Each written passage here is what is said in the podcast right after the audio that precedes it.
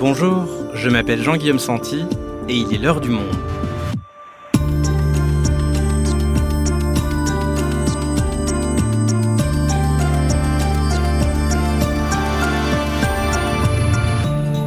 Aujourd'hui, avez-vous pensé à remplir votre cartable d'une petite sélection de romans en ce mois de septembre 2023 Car qui dit rentrée dit rentrée littéraire et peut-être même bonne résolution de votre côté de plus lire cette année Ça tombe bien, les librairies croulent sous les piles de nouveautés, alors je vous propose de demander conseil au monde des livres pour savoir dans quel roman se plonger cet automne. Juliette Einhorn s'occupe de la sélection de romans au monde et Pauline Croquet de la littérature young adulte. Découvrons tout de suite leur sélection. Le meilleur de la rentrée littéraire, un épisode de Dora Mensa, réalisation Thomas Zeng.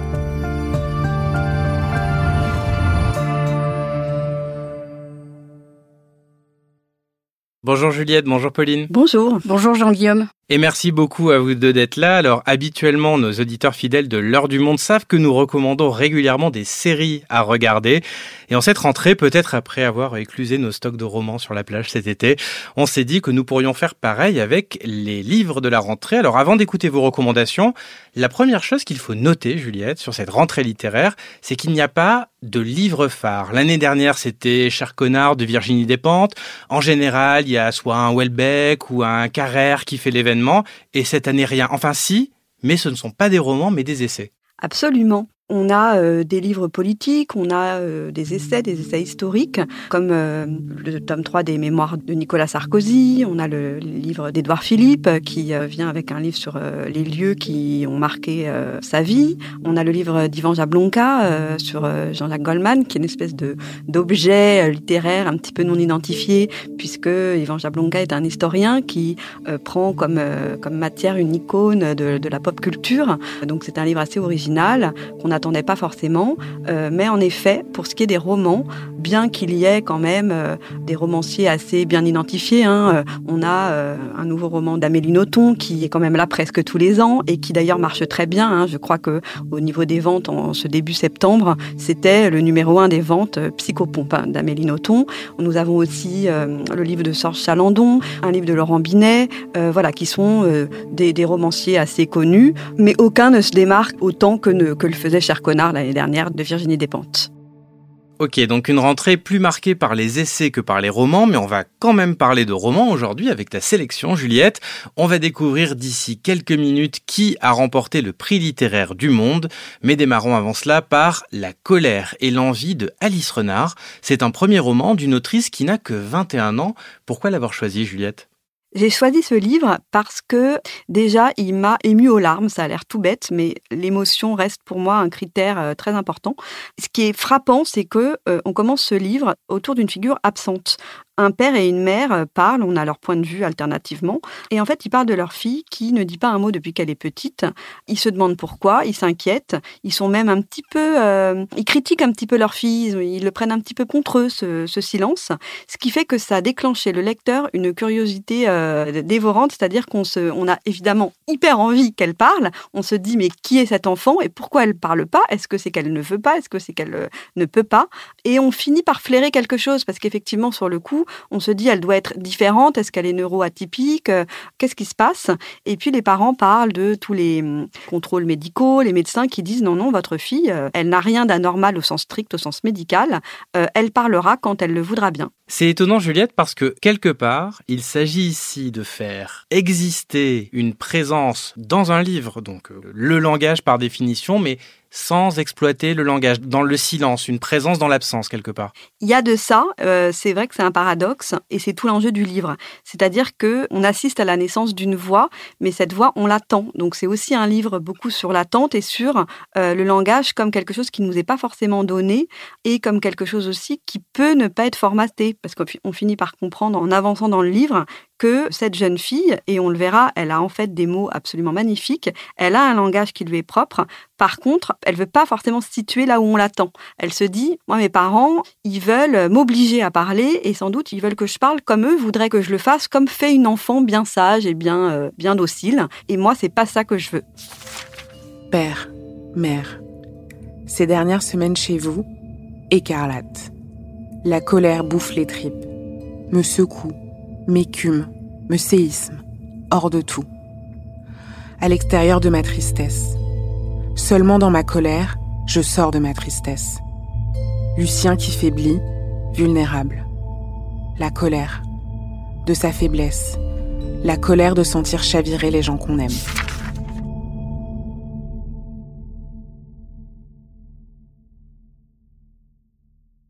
Et pourquoi est-ce qu'il t'a ému aux larmes, ce livre? Il m'a ému aux larmes parce que justement, finalement, quand on voit dans la dernière partie euh, les mots de cette jeune fille qui s'appelle Isor, ils explosent de façon absolument incandescente. Elle finit par partir loin de ses parents et on comprend que c'est loin d'eux qu'elle arrive à trouver son identité. Euh, et elle leur écrit des lettres. Et c'est donc un langage très original, très différent, qui déconstruit complètement la grammaire, qui fait des jeux de mots. Et c'est ça qui est si émouvant, c'est ce langage si différent, qui ne ressemble à rien d'autre, qui trouve le droit de citer. Faudrait qu'il a le corps sain. Faudrait qu'il a toujours le même âge que moi. Faudrait mourir toujours ensuite des gens qu'on aime. Et aujourd'hui déjà, je le manque. La colère et l'envie est disponible aux éditions Héloïse d'Ormesson. On enchaîne Juliette avec ta deuxième recommandation qui émerge elle aussi de ce prix littéraire du monde et de son jury. Il s'agit de Gare Saint-Lazare de Dominique Fabre aux éditions Fayard. Je n'allumerai plus jamais une Chesterfield devant le monument aux morts de la gare Saint-Lazare en me disant jamais me faire couper les cheveux chez le coiffeur Joffo, celui du sac de billets à gauche des escalators de la cour de Je ne regarderai plus vers les cabines à l'autre coin en me demandant bien qui je pourrais appeler. Il serait peut-être libre pour zoner avec moi une heure ou deux ou une journée. De passer la scène, on n'a jamais assez de temps pour s'attarder. Une vie entière ne suffit pas à en avoir le cœur net. Tout ce qu'il nous reste à vivre et à imaginer. Je ne te reverrai plus jamais à la gare Saint-Lazare.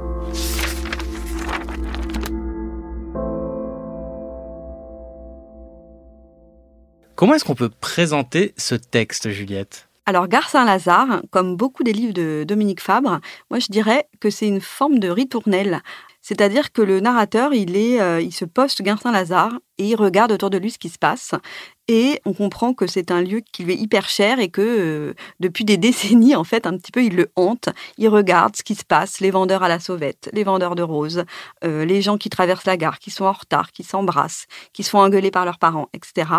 Et au fur et à mesure de cette rêverie et de cette observation, il y a ses propres souvenirs autour de cette gare qui remontent. Oui, c'est ça, parce qu'il ne s'agit pas que de choses vues à la gare Saint-Lazare. Très vite, ces choses vues vont petit à petit euh, dessiner euh, ses, propres souvenirs et notamment sa relation avec sa mère, c'est ça? Exactement.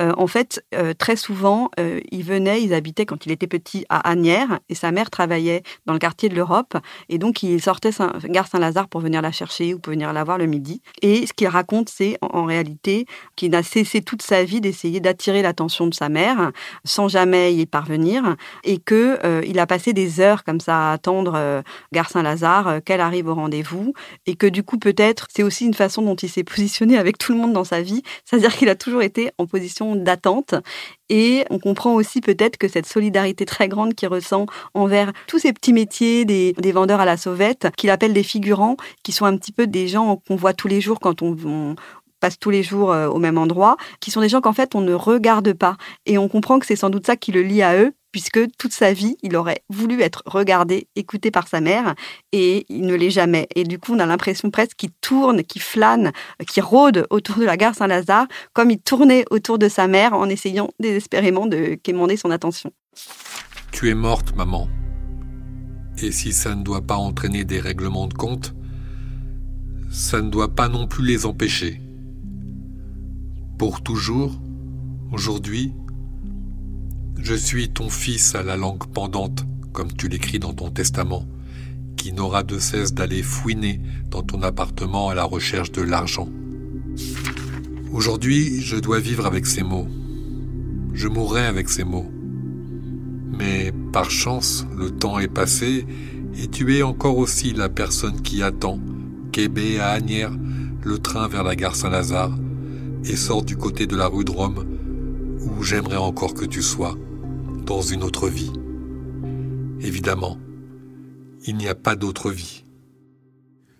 Il n'y aura jamais eu d'autre vie. Et pourquoi tu l'as sélectionné, toi, ce roman? Je l'ai sélectionné pour euh, sa grande nostalgie qui n'est jamais plombante. C'est une nostalgie pleine de sens, c'est une nostalgie pleine de délicatesse.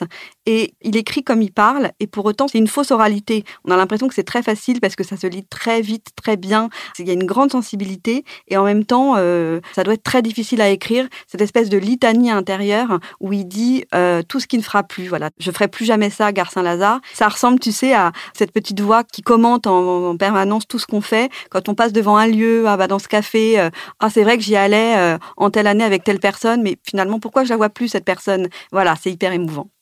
Gare Saint-Lazare de Dominique Fabre aux éditions Fayard. Allez Juliette, c'est la fin du suspense. On conclut cet épisode avec le roman qui a remporté cette année le prix littéraire Le Monde.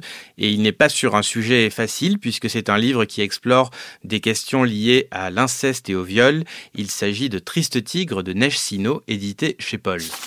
Une personne violée est une personne qui a été sous le joug, sous la main mise de quelqu'un. C'est une soumission qui atteint les fondements même de l'être. Quand j'ai compris qu'il existait en moi une porte de sortie, quelque chose s'est illuminé en moi. J'ai eu la révélation que je ne supportais que ce que je pouvais supporter, que je pouvais sortir si je voulais. Un procès ne permet pas d'établir la vérité. Il permet la confrontation de plusieurs versions d'un même fait, de ses conséquences, de négocier parfois une version commune, et si on ne s'en approche pas, alors il s'agira pour le jury de décider quelle sera la version choisie par la société.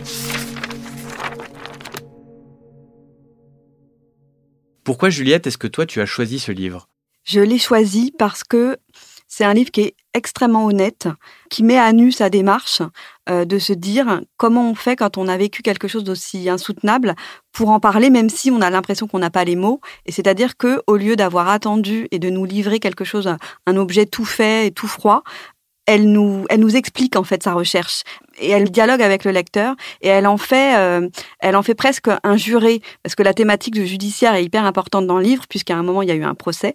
Elle nous demande presque notre avis en tant que lecteur et ça j'ai trouvé ça très fort et il y a tout un truc autour des de savoir à quelle personne parler. Elle nous explique en fait comment on fait quand on a vécu quelque chose de pareil et qu'on décide d'écrire un livre finalement presque à sa table de travail devant ses souvenirs qui sont euh, hyper destructeurs, quelles questions on se pose et elle se dit voilà, si jamais j'écris à la première personne, c'est compliqué parce que moi je sais plus qui c'est ce jeu. Est-ce que c'est le jeu de la petite fille? Est-ce que c'est mon jeu maintenant? Mais en même temps, toute cette première personne, elle est détruite. Euh, en même temps, si j'en parle à la troisième personne, on dit souvent en grammaire le, le il ou le elle, la troisième personne, c'est la figure absente. Donc euh, en fait, si je fais ça, bon bah c'est bon. Mon, mon violeur, mon beau-père, il a gagné. Il m'a détruite deux fois. Il m'a détruite dans le passé, il m'a détruite dans le présent. Et du coup, elle nous livre toutes ces interrogations en fait, on se sent ni en position de voyeur, ni, euh, ni pris en otage dans quelque chose de violent. Elle nous explique tout simplement. Et ce qui est intéressant, Juliette, c'est que tu nous racontais que les journalistes membres du jury du prix littéraire du monde avaient tous une forme de réticence initiale à l'ouvrir ce livre parce que son sujet est si difficile, mais ils ont finalement tous été bouleversés une fois qu'ils l'ont lu. Je crois que c'est tout à fait ça. Ils se sont posé la question de se dire est-ce que j'y vais, est-ce que j'y vais pas? Il faut bien que je lise parce que je fais partie du jury. Mais euh, je crois que la question qu'on se pose, c'est euh, c'est euh, déjà voilà, est-ce que je vais pas être voyeur? Est-ce que vraiment j'ai envie d'aller assister à ça? C'est presque gênant en fait. Et d'ailleurs, il y a un moment où ça, elle l'intègre aussi, Neige Sino, et qui, qui, est quand même assez troublant, c'est que elle nous prend à partie en nous disant oui, parce que finalement vous, en tant que lecteur, vous avez la possibilité de fermer le bouquin si vraiment c'est insoutenable. Moi, quand j'étais petite et qu'il m'arrivait ce qui m'est arrivé, je pouvais pas. Et il y a comme ça tout un jeu qui se joue pour essayer euh, d'un peu chasser des gens qui seraient là euh, pour des mauvaises raisons, et par contre de ne parler qu'à des lecteurs qui la suivent de façon euh, honnête aussi. Triste Tigre de Neige Sino, qui donc, je le rappelle, a remporté le prix littéraire du monde. On le disait un petit peu, ce prix littéraire, il a quelque chose de particulier. C'est qu'il ne s'agit pas uniquement de professionnels du livre. Il y a beaucoup de journalistes dans plein de services de la rédaction internationale, politique, etc., qui, qui étaient membres du jury et qui pouvaient donc s'approprier tous ces objets et être juges. Exactement. Et c'est vrai que moi, c'est ce que j'ai beaucoup apprécié. C'était ma première fois, en fait, en tant que juré. Bien sûr, on est tous journalistes, mais on n'a pas les mêmes thèmes, les mêmes euh, au quotidien. Notre objet, c'est le livre. Ceux qui travaillent en politique, c'est complètement autre chose. Et je trouve qu'à la fois, on a tous une façon différente de parler des livres. On a tous, j'ai trouvé une grande sincérité. J'ai trouvé aussi quelque chose de très intéressant. C'était que, bon, bah, pour tout vous dire, hein, le livre, il a remporté presque tous les suffrages, euh, même s'il y a d'autres livres qui ont, qui ont émergé. Assez vite, celui-ci est ressorti. Mais que chacun, euh, chacun d'entre nous avait une façon différente d'en parler. C'est pas forcément les mêmes choses qui nous avaient ou touché, ou interpellé, ou fait peur d'ailleurs, et qu'il y avait à la fois une grande sincérité, mais qu'il n'y avait pas non plus de consensus mou, ce qui prouve aussi la richesse du bouquin d'ailleurs. Voilà donc pour les trois romans recommandés par le monde des livres. Merci beaucoup Juliette. Merci Jean-Guillaume. Et on retrouve tout de suite Pauline Croquet pour une dernière recommandation lecture. Pauline, toi, tu es spécialisée dans la littérature young adulte ou jeune adulte. Ça veut dire quoi exactement? Ça recoupe quoi? Alors, c'est une catégorie éditoriale euh, parfois un peu floue, mais en fait, euh, euh, young adulte ou jeune adulte, c'est une catégorie en fait de romans qui s'adressent à des jeunes majeurs, mais qui sont lus aussi par des lecteurs un peu plus vieux et qui ont un peu les caractéristiques des romans adolescents. On va retrouver énormément d'histoires, un peu de, de romans d'apprentissage, de romans en fait où les où les héros vont grandir. On commence, ils sont adolescents, et puis on, grandit avec eux, on passe à l'âge adulte, et donc c'est une caractéristique souvent de, de ces romans et qu'il y a énormément de styles différents, mais on peut citer par exemple Hunger Games, c'est du young adulte. On peut citer aussi les romans de John Green, euh, notamment Nos étoiles contraires. On a aussi euh, Twilight. Twilight, c'est young adulte. C'est très très vaste et c'est une catégorie qui est voilà qui est très plébiscitée par les lecteurs. Et il n'y a d'ailleurs pas que, tu le disais, de, des jeunes adultes euh, qui lisent cette littérature. Et justement, on voulait finir cet épisode avec une dernière recommandation dans cette catégorie-là. Et tu vas nous parler d'une autrice que tu as rencontrée d'ailleurs et interviewée. Elle s'appelle Lorraine Safou. Elle signe Nos jours brûlés, une trilogie dont le troisième et dernier tome vient de sortir. À force de vouloir être une meilleure guerrière, j'avais oublié d'être une bonne amie. L'hostilité ambiante avait éclipsé les moments de rire, de soutien et d'écoute que Sénan et elle avaient pu m'offrir. Peut-être qu'en déployant tous ces efforts pour un monde d'après, un monde où je n'aurais plus à risquer de voir mourir les gens que j'aimais, j'avais négligé les quelques éclaircies que le présent nous offrait. Toutefois, il y avait trop de peur, de peine, de rancœur et de colère en moi pour que je veuille reparler à Yaïra. J'étais lasse d'expliquer ce que j'étais et ce que j'avais vécu.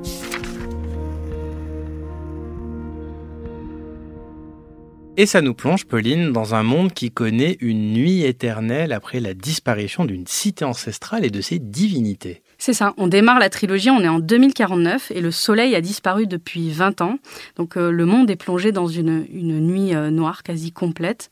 Et donc bah, ça oblige les gens à repenser leur mode de vie, à trouver euh, de nouvelles façons de se nourrir, de faire pousser des choses, de vivre. Et puis tout est bouleversé. Et on, suit les aventures d'Elikia, une jeune adolescente qui euh, part euh, avec sa mère sur les traces de Judu, qui est donc cette cité ancestrale qui a disparu, mais on ne sait pas si c'est une légende ou une réalité. Et très vite, en fait, euh, Elika et sa mère ont acquis la conviction que, en fait, le soleil n'a pas disparu pour des raisons climatiques, par exemple, mais vraiment pour des raisons divines. Et donc, elles partent dans différents pays. Elles, vont mener un très long périple dans l'Afrique francophone et aussi dans les, Antilles pour essayer de, bah, de retrouver le soleil. Et ce qui est intéressant, Pauline, c'est ce travail de recherche de l'autrice sur toutes les mythologies africaines et les légendes de l'Afrique francophone et des Antilles, comme tu nous le disais. Parfaitement. Nos jours brûlés, c'est euh, il y a une partie euh, magique, fantastique dans cette trilogie, mais qui s'appuie euh, sur des rites des croyances, des religions de l'Afrique francophone et des Antilles. Donc le travail de Laurent Safou, il est précieux parce qu'en fait, elle s'est beaucoup documentée, elle a fait énormément de recherches, elle a essayé de retrouver des histoires anciennes, des histoires aussi qu'elle a peut-être entendues plus jeune, et elle a essayé aussi de trouver un lien entre toutes ces euh, croyances, elle a essayé de donner une, structure tout en étant respectueuse en fait euh, de croyances qui sont encore euh, qui sont encore très vives en fait dans certains pays. Et puis ce qui était intéressant et important dans sa démarche, c'est qu'elle ne voulait pas y poser un regard par exemple occidental. Souvent les livres ou les, les compilations de croyances qu'on peut avoir d'autres pays, euh, notamment en France ou aux États-Unis, sont écrits euh, par des historiens blancs. Et elle, elle avait très envie aussi de, de retourner à la source et d'être très respectueuse de ce matériau de départ. Et donc ça donne un univers très foisonnant, une mythologie qu'on ne qu'on ne connaît pas, et enfin en tout cas que je ne connaissais pas et que je découvre, et dans laquelle je me suis plongée vraiment avec plaisir. Eh bien, ça fait envie. La trilogie Nos jours brûlés est éditée chez Albin Michel Jeunesse. Merci Pauline. Merci Jean-Guillaume.